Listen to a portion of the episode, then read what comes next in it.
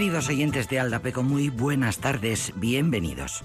En el apartado de buenas noticias, noticias buenas, noticias bonitas para contar, emotivas, que por supuesto que las hay, la que seguramente ya conoceréis, la aparición, el descubrimiento de dos poemas inéditos del poeta bilbaíno Gabriel Aresti, uno de los más grandes poetas en lengua vasca, el más, uno de los más importantes poetas euskaldunes. Son dos sonetos los que han aparecido de Gabriel Aresti, los dos, uno de amor, otro de desamor, muy probablemente dedicados a su novia, escritos en castellano cuando él tenía 19 años y ella 16. Cuando Gabriel Aresti ya barruntaba que lo que él en realidad quería es escribir, y ser poeta. El escritor y crítico literario John Cortázar, autor de la edición, de los poemas y de los comentarios al respecto, pues dice que tienen gran valor, un gran valor porque anticipan la cronología de las obras del escritor bilbaíno. Según Cortázar, son sonetos de iniciación a la escritura y enmarcados en la estética que defendía Gabriel Aresti en su primerísima época. Hasta ahora el comienzo de la carrera de Gabriel Aresti se remontaba a 1954, pero el descubrimiento adelanta en un año y medio la fecha. Por ello, los sonetos tienen valor histórico, pero también estético. Por un lado, nos informan de qué era lo que leía Gabriel Aresti en esos tiempos. Sonetos de Shakespeare, según se ve por el uso de la métrica, por otro lado, dice Cortázar, muestra su afán de experimentación desde el primer momento, jugando con la métrica de los sonetos, experimentando con estrofas. La historia de cómo se han encontrado, pues también es muy bonita. Resulta que Gabriel Aresti estudiaba en la Escuela de Comercio de Bilbao con su amigo José Ignacio Gaubeca, amigo y compañero. Un día el poeta le presta un libro de religión, eh, que éste nunca le devuelve, y acaba el libro de religión. En el caserío, en un caserío de Larrabetzu, donde el amigo del escritor bilbaíno vivió hasta 1998. En ese momento su sobrina Maribí acude al caserío para recuperar y conservar las fotos, manuscritos, la eh, biblioteca de su tío, se lleva todo a su casa de Musquiz y con el tiempo descubre que en el libro de religión hay dos poemas firmados por Gabriel Aresti Segurola y se pone en contacto con John Cortázar, que en ese momento, marzo de 2019, está trabajando en Chicago. Para mí, dice John Cortázar, fue una gran sorpresa. La única condición para publicarlos por parte de la familia fue que fuera en una revista académica. Y es lo que hemos hecho. Se han publicado en la revista Sancho el Sabio, que, como sabéis, es una revista de investigación vasca, una revista científica interdisciplinar especializada en temas vascos, creada en Vitoria, eh, editada desde 1991 por la Fundación Sancho el Sabio, centro de documentación de la cultura vasca, uno de los más importantes del mundo, con sede en Vitoria-Gasteiz y dirigida por nuestro querido recordado colaborador de Aldapeco Jesús Zubiaga y bajo el patrocinio de la Fundación Vital, digámoslo todo, con orgullo de tener semejante biblioteca tan importante em, y esta revista de investigación. Bueno, pues dos poemas inéditos de Gabriel Aristi, uno de ellos dice así, por ti quisiera componer un canto lleno de aromas de dulzura lleno que embriagara nuestro amor terreno con el espíritu del divino llanto. Con él quisiera desgarrar el manto que cubre el aura del eterno seno. Con él quisiera deslizar el cieno de la locura del delirio santo, y así librarme del deliquio informe de amarte siempre con el alma muda, mientras los ojos con livor deforme presentan siempre la constante duda. Por ti resuene mi canción conforme, se viste de ángel mi pasión desnuda. Bilbao, 16 de febrero de 1953, Gabriel María Aresti Segurola. ¿A que no sabíais que fue Gabriel Aresti el autor de esta canción? San Simón eta San Juda Juan zenuda eta negua heldu da. San Simon eta San Juda Juan zenu da eta nekua heldu da. Ez paletor obe bizigera pobre platz honetan Ez gera hain onak benet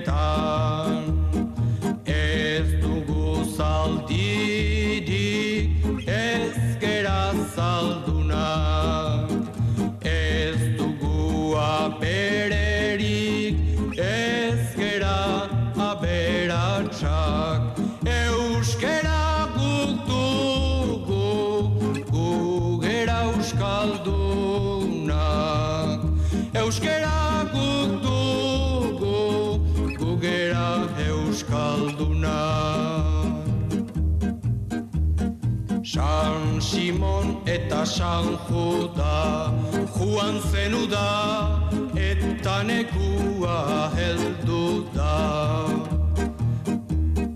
Ez paletor obe bizigera pobre Ere mu latzonetan. Ez gera hain onak benetan. Ez dugu zaldidik Ez gera zaldunak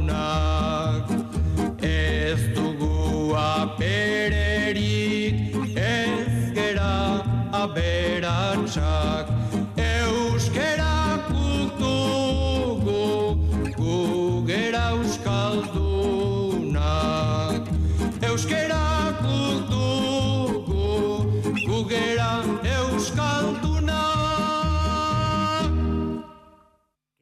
Qué recuerdos, qué recuerdos. San Simón eta San Judá, eh, San Judá, en la voz de Xavier Lete, que fue eh, Gabriel Aresti hizo la letra y Xavier Lete se encargó de que esta canción fuera eh, mundialmente conocida. Bueno, es una mm, exageración del entusiasmo que nos produce a muchos escuchar esta canción.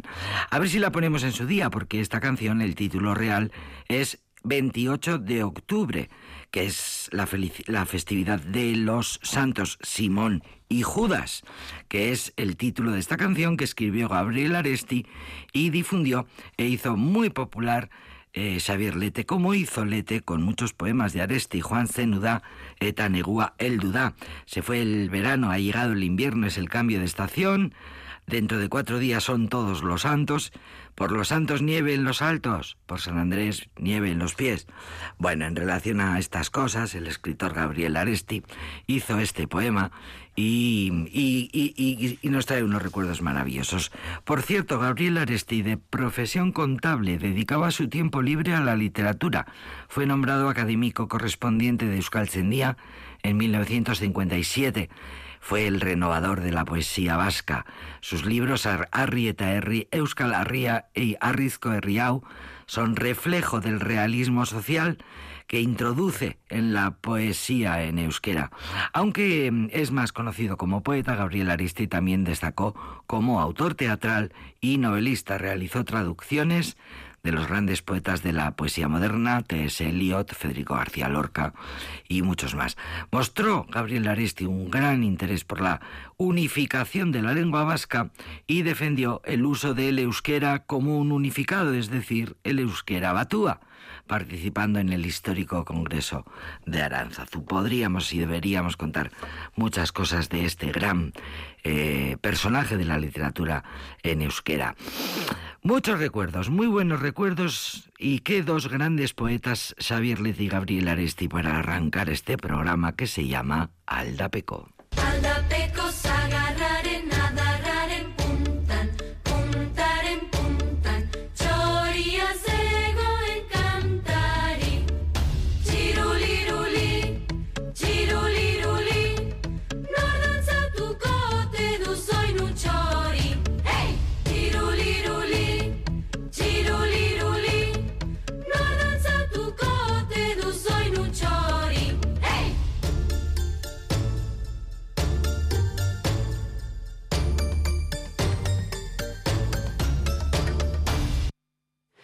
Begiek hasitakoa Jarraitu dute lehen musikaren erritmoan Tangoan bat egin dute gorputzek. Desioa usaindu du Arnastu dut zure lepoan. Gaua dantzan pasa nahi du Biluzik jolastu zure alboan. Zure bizkarra eta nire bulara Sabelean bera datorki dardara Zatoz irrintziot xuxulatu nahi dizut Itzali argiak piztu da sugarra. Zure bizkarra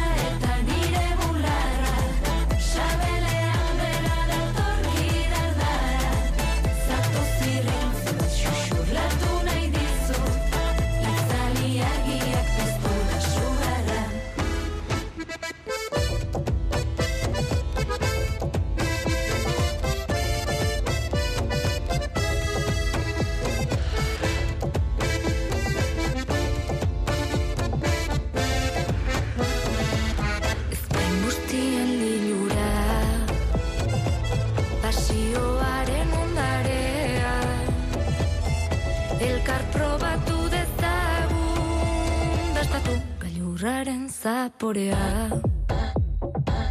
Topadak bizkortzen doaz. Arnasa gure belarrira.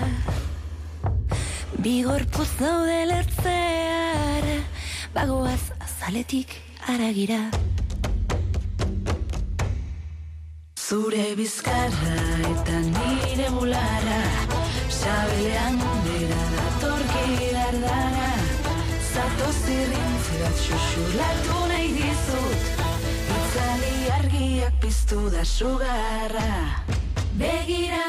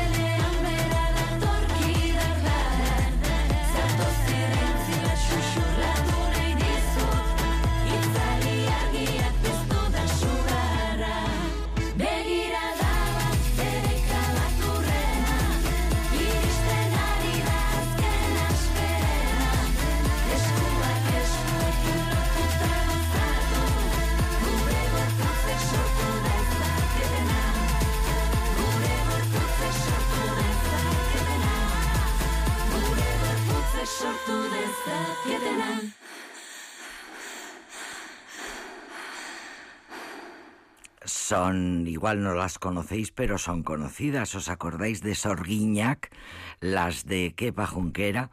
Bueno, pues aquí las tenemos. Son siete mujeres que en 2019 crearon el grupo Neomac. Se llaman Neomac. Siete chicas que componen eh, música, escriben letras.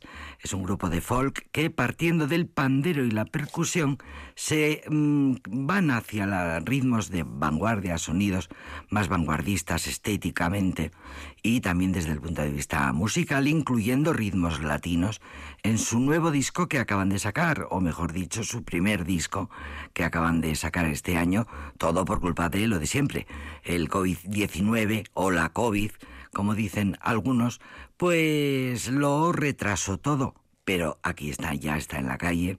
Este maravilloso disco Neomac se llama esta banda, estas siete mu- mujeres, músicas, mm, tres de Arrasate y el resto, pues una de Deva, otra de Saraut, Sizurkil y Asteasu. Triquitilaris eh, comenzaron en la música hace mucho tiempo, son músicas experimentadas. Habían comenzado en, en- parejas eh, en los cam- campeonatos de Triquitilaris y allí conocieron a Kepa Junquera, con quien en 2014 formaron ese grupo que acompañó al Triquitilari eh, Sorguiñac, ¿os acordáis? Bueno, pues con él, con él giraron por el mundo entero, con él grabaron discos, La Sorguiñac, y cuando en 2018 que Junquera tuvo la mala fortuna de sufrir el ictus, pues allí se quedó eh, el proyecto Sorguiñac y eh, crearon este nuevo. Neomac, eh, nuevo disco. Estamos en temporada alta de discos nuevos, así que nos vamos a poner las botas de escuchar canciones nuevas. Vienen ahora, viene una canción ahora muy alegre y muy positiva, Lau Bay.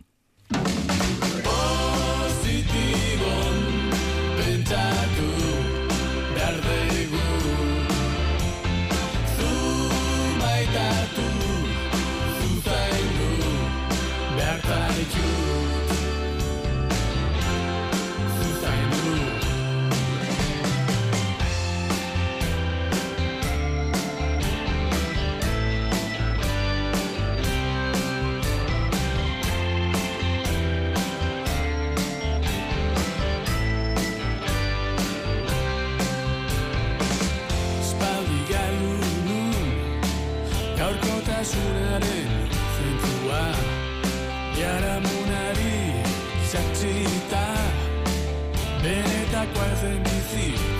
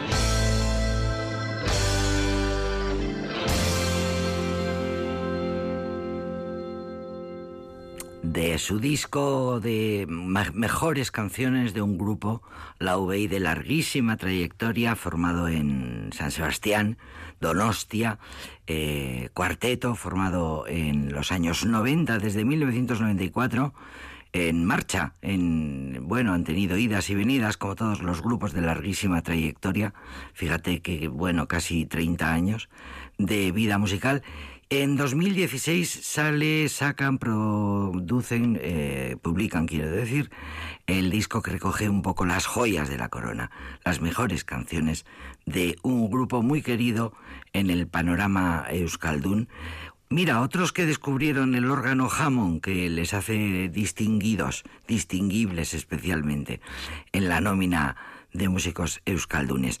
Un grupo que le da un poco a todo, que se centran mucho en el rock and roll, en el rhythm and blues, también hacen sus eh, cosas con el funk, eh, son todo etiquetas. En realidad hay también etiquetas de que les, eh, les colocan eh, un poco en estilos de power pop. todo etiquetas para decir que son unos buenos músicos que llevan una larga trayectoria. Entre, entre ellos, Miquel Aspiroz, eh, muy conocido y muy querido y deseado como músico de estudio, que trabaja mucho eh, bueno, le requieren, es muy requerido por otros artistas cuando van a grabar sus respectivos discos. Lau Bei, Positivon, así se llama este tema. Y la que viene es Orain, y este sí que es nuevo y se llama Janus Lester.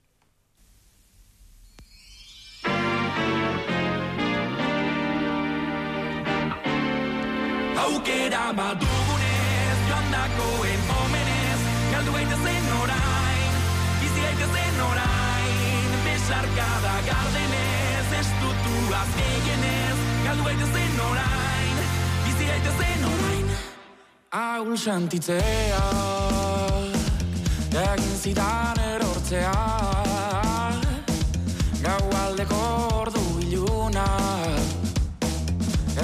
gora luzatzea galtzea ah, ah, ah, onda ibarra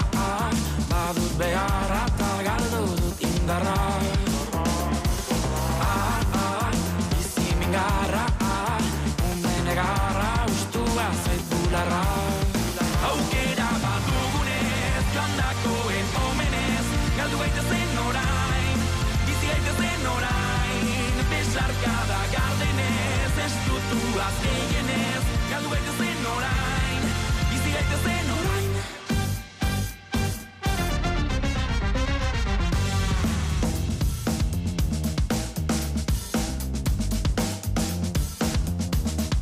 Naizenak ezin du Lehen nintzena ezagutu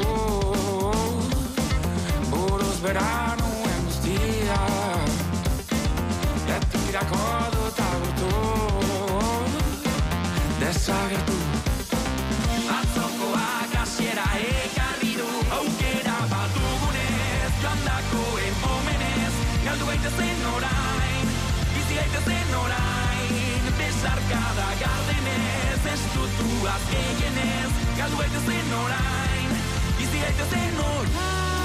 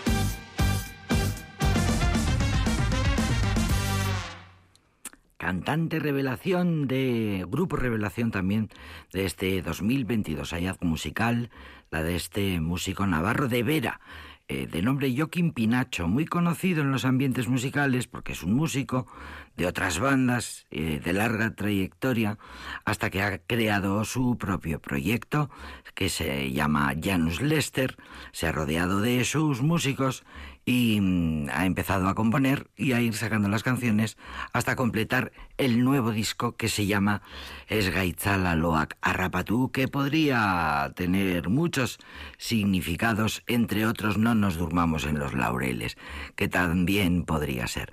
Bueno, un grupo creado, ya digo, por Joaquín Pinacho, un joven músico, Versolari, que empezó hace muchos años en el grupo Asque Entrena. Bueno, hace muchos años no, porque tampoco es tan mayor, es joven, pero bueno, hace años, quiere decir que no es un novato. En 2017 ya andaba por ahí eh, haciendo conciertos en directo. Un disco estupendo que eh, se llama, como digo, Esgaitzalaloak Arrapatú. No nos durmamos, no nos durmamos, eh, que ahora viene un disco que este verano fue el No Va Más, el 4 de agosto fue, bueno, se ha convertido en una especie de símbolo en esta ciudad.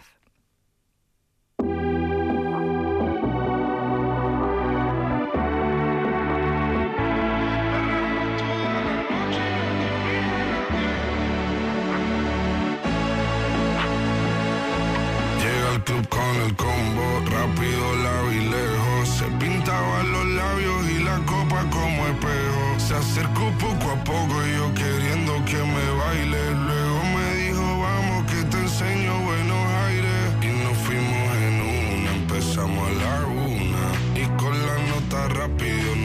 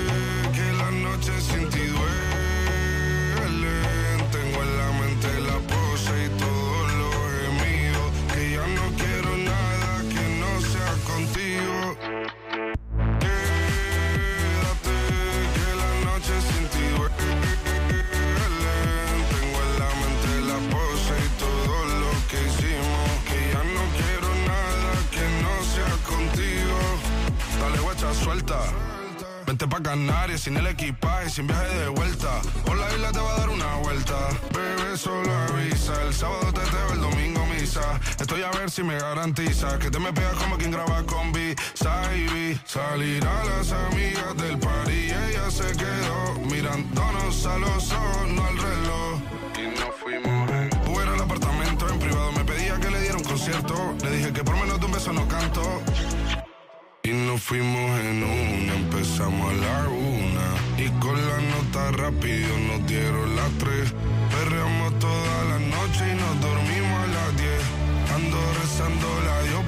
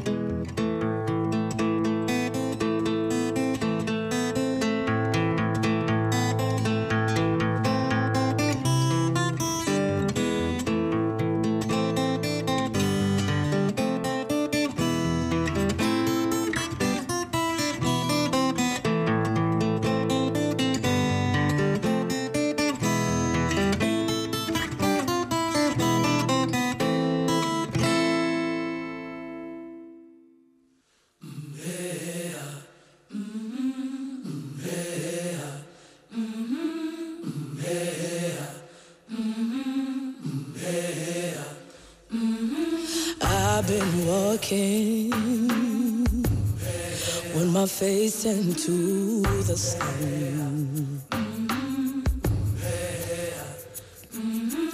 Weight on my shoulder, a bullet in my gun. Oh, I got eyes in the back of my head, just in case I.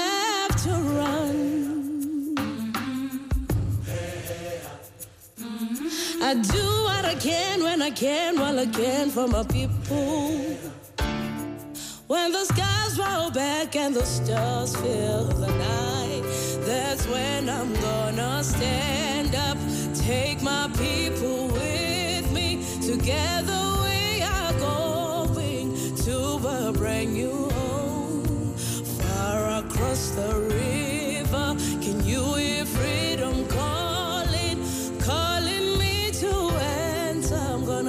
keep on keeping on. I can feel it. In.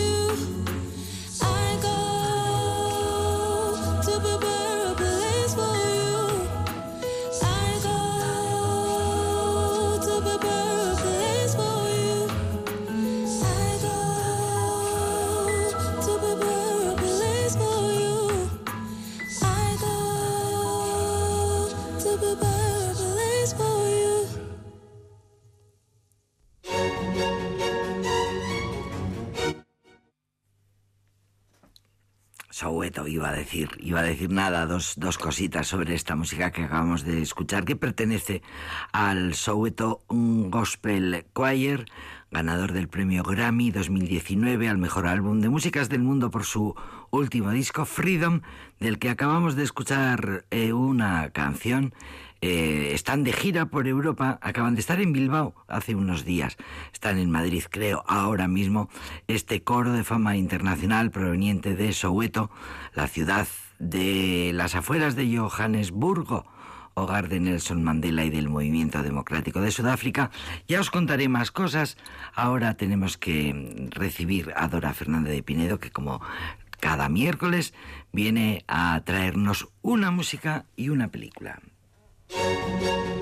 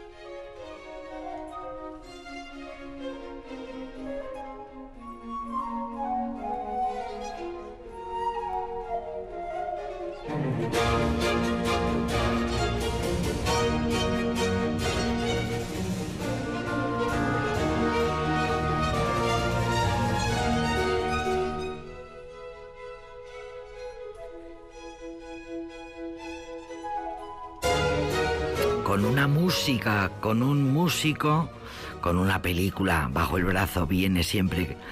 Es una maravillosa invitada, siempre viene con cosas maravillosas al DAPE con nuestra querida Dora Fernández de Pinedo. Querida Dora, buenas tardes, conecto encantada, contigo. encantada de volverte a oír. Ay, yo Bueno, también, yo también. Yo voy a, vamos a ser esclavos del tiempo y voy a repartir lo que quiero decir entre en bandas de tres minutos. ¿Qué te parece? Me parece Porque el colmo. tengo tres cosas para decir. Muy bien. La primera, esta maravillosa obra que hemos escuchado, que es, eh, bueno, un fragmento de una sinfonía de Carlos Felipe Emmanuel Bach. Le llaman el Bach de Weimar y también de Berlín y también de Hamburgo. Nació en Weimar, ¿eh? siempre estamos hablando de Alemania. En el 8 de marzo de 1714 y murió en Hamburgo tal día como hoy, hace 234 años. Y es No uno de nada. los de los mil hijos No es de, de nada Bach. si lo comparamos con todo lo que escuchamos de arqueología, de yacimientos y demás. Sí, no es nada, es fue ayer. Es. Fue ayer cuando murió, eh, bueno, Carlos Felipe Manuel. Era el quinto hijo de Juan Sebastián Bach y de su primera esposa, María Bárbara. Fue el segundo me, vivo eh, de los primeros, mm, diríamos, los primeros hijos que tuvo con María Bárbara. Esa mujer, bueno, que hay, hubo ese encuentro tan maravilloso, que además era una mujer que cantaba maravillosamente bien. Bueno, luego se casó con María Magdalena, como todos sabemos.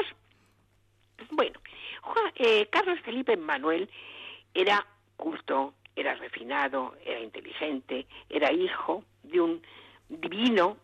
Estudió Derecho en Leipzig y luego fue instrumentista, profesor, compositor y un hombre muy importante en la historia de la música, porque este fragmento que hemos escuchado, esta sinfonía, eh, da muestras de lo que supuso para la historia, para la evolución de la historia de la música. Fue un moderno, como todos los genios, siempre innovando, siempre descubriendo. Estuvo, fue un hombre rico, un hombre poderoso, un hombre famoso, un hombre aplaudido, porque estuvo con el príncipe heredero de Prusia, Federico II, y estuvo en, con, en la, eh, cuando ascendió al trono en Potsdam. Yo he conocido Potsdam y tengo, tan, bueno, es una zona muy cerquita, muy cerquita de, de, de Dresde, de Berlín, donde está presente ¿eh? Carlos Felipe Manuel.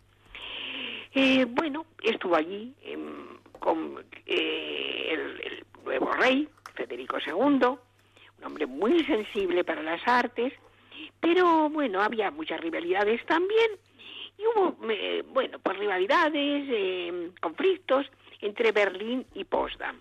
Por lo tanto, siempre buscando, porque no buscaban solamente, eh, bueno, pues su estabilidad laboral, que hoy vamos a hablar en esos términos, no. Buscaban dar gloria a la música. Y eso es lo grandísimo que tenemos que, que, agra- que agradecerles y que reconocerles. Siempre iban buscando un emplazamiento donde pudieran hacer música, donde les estuviera permitido y Donde tuvieran condiciones, claro, a eso para que es el poder arte, hacerlo. la innovación y la creatividad. Claro.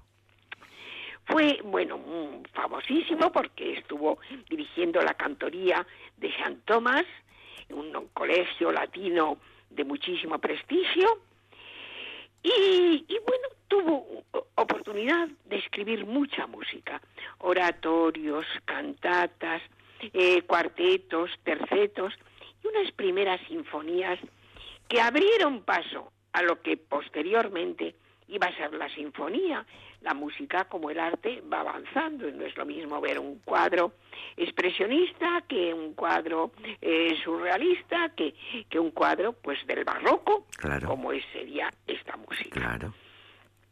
Bueno, t- triunfó, triunfó con los tríos, con los cuartetos, con la música religiosa y tuvo un trabajo extenuante, porque em, la música era algo que estaba en la vida tan permanente que en estas cinco iglesias de, de Hamburgo, donde al final mm, terminó su vida, pues la actividad musical era tan impresionante que, que bueno, él al año, al año, se celebraban 200 representaciones, siempre Fíjate, innovando. casi una al día. concretamente 10 pasiones. Sí, sí, sí. Bueno, pues esto es lo que hemos escuchado, esto es lo que hemos celebrado y desde luego que Carlos Felipe Manuel Bach, pues absolutamente fue un genio.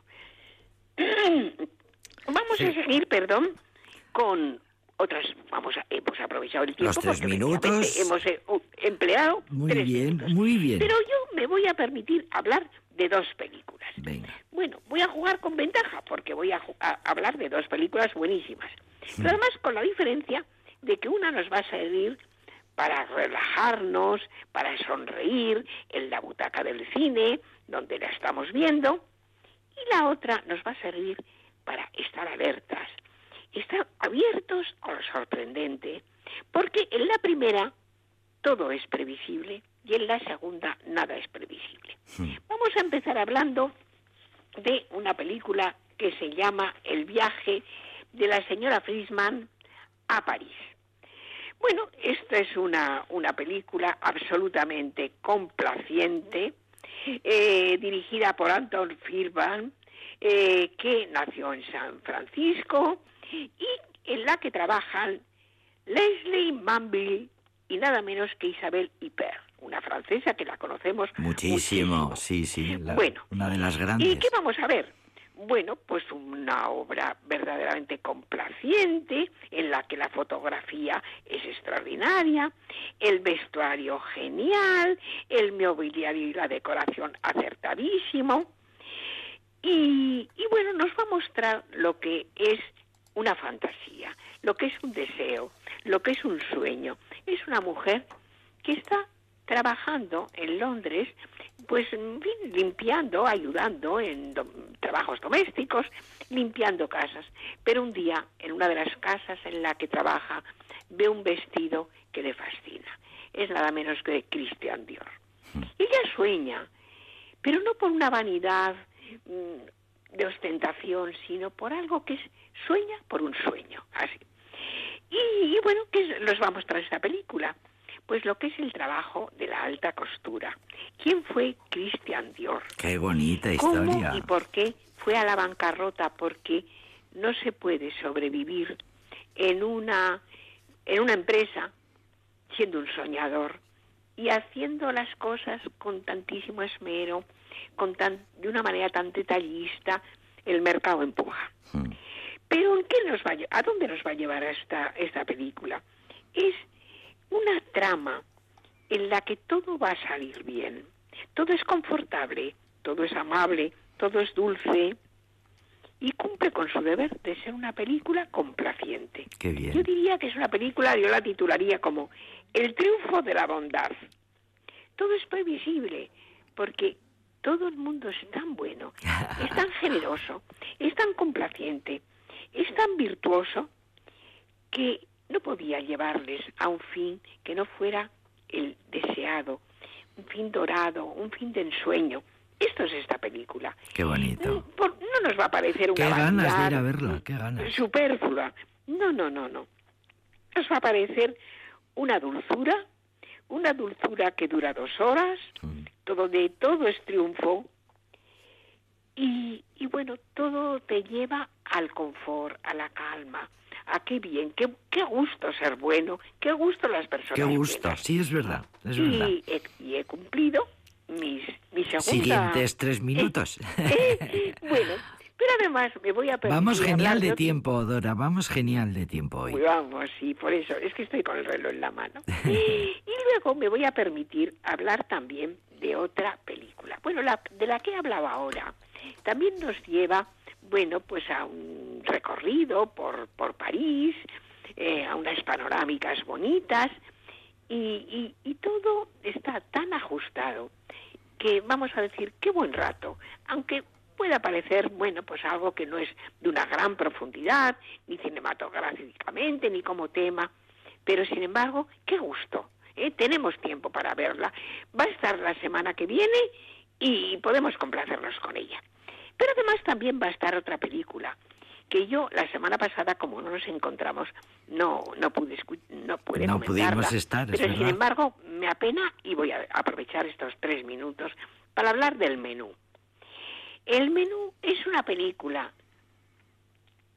mm, sorprendente.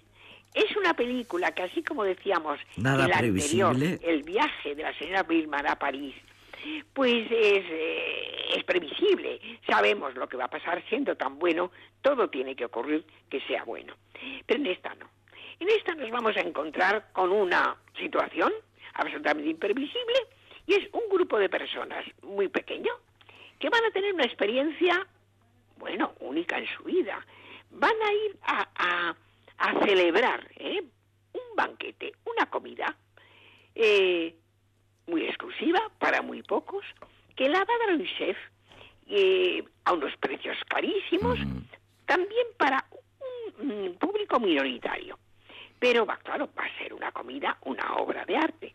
Entonces toda la película es una crítica eh, con mucho acierto, con muy buena mano, con una habilidad extraordinaria de lo que es pues una moda que hoy está imperando y es que La alta bueno pues ir a grandísimos restaurantes Sí. como si no se comiera muy bien en otros lugares más humildes pero claro esto bueno pues da puntos no se puede contar eh, se puede alardear de ello por lo tanto, es una radiografía de lo que es una sociedad real. Eh, y nos va a hablar de la superficialidad absurda, nos va a hablar de la estafa, nos va a hablar, mm, bueno, pues de esa, de esa vanidad que, que en el fondo no es, no es, no da felicidad, sino que es pura apariencia. Y bueno, está maravillosamente bien dirigida, maravillosamente, está dirigida por Mark Marford, y es una película en la que vamos a tener un Ralph Fiennes extraordinaria, que le hemos visto en películas tan diferentes como es, por ejemplo, La lista de Schiller, Mm, Sí. o El paciente inglés. tiene que ver, pero es un papel también extraordinario. Sí. En esta película también triunfa, eh, bueno, pues la honestidad, de otra manera muy diferente, pero desde luego es una película tan absolutamente inteligente, con un guion extraordinario. Es divertida, es entretenida y, tiene, bueno, pues el cerebro que hace falta tener para de una manera, mm, pues, ocurrente y, y- y vistosa, eh, hacer una crítica muy feroz, muy mordaz de esa sociedad de la apariencia eh, por la que todos pasamos, pero que no siempre, eh, bueno, pues estamos al final de, del camino, ni igual con la capacidad de, de enfrentarlos, de criticarla y sobre todo, pues de modificar comportamientos. Yo digo que es para un público adulto, así como la primera película.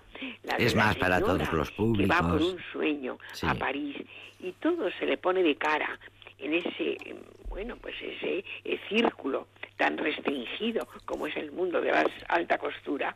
En esta otra también hay una, vani- una vanidad diferente y hay un final sorprendente. Y también tengo que decir muy brevemente que nadie se asuste porque diga, uy, qué violencia. No, la violencia es atrezo, la, la violencia es caricatura, la violencia es una parodia. ¿eh? No es una violencia real de la que podamos lamentar, de la que podamos evitar, la que esté eh, presente el- en los informativos, no.